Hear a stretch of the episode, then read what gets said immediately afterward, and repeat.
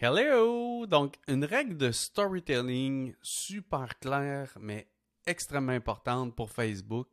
Euh, puis honnêtement, une règle de storytelling aussi super intéressante euh, pour peu importe l'endroit où vous racontez votre storytelling.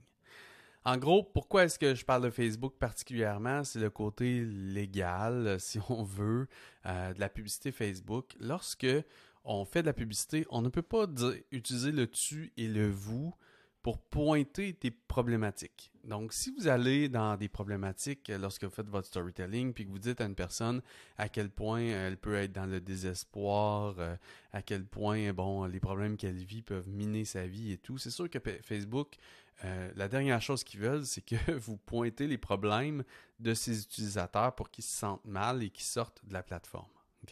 Donc, en gros, ça, c'est une règle de Facebook et c'est aussi une règle de storytelling que lorsqu'on raconte une histoire où il y a des problèmes, où il y a un désespoir, entre guillemets, qui se crée, ben, à ce moment-là, je vous dirais que la façon la plus simple de le faire et la plus efficace, c'est que lorsque ça va mal, on parle au jeu. Donc, on raconte des histoires de notre désespoir, notre, euh, nos moments difficiles et on est en plus vulnérable, authentique, transparent à travers tout ça. Et donc, quand ça va mal, on écrit au jeu, on raconte au jeu avec le narratif personnel. Et euh, lorsque ça va bien, donc euh, lorsque on propose de rêver au futur, d'imaginer un monde meilleur, d'aider de, les gens à utiliser, à réaliser qu'en utilisant nos produits, nos services, en joignant notre univers, ils vont améliorer leur vie.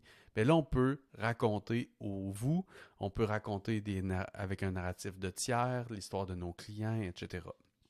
Donc, quand on est plus euh, dans les problèmes, dans les situations un petit peu plus euh, difficiles qu'on raconte, idéalement, on écrit au jeu.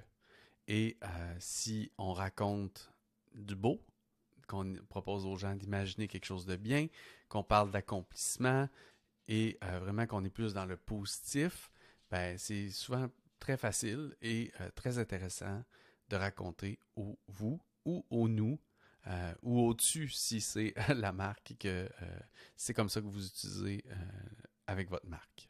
Donc, j'espère que ça vous aide cette belle petite leçon super simple de storytelling.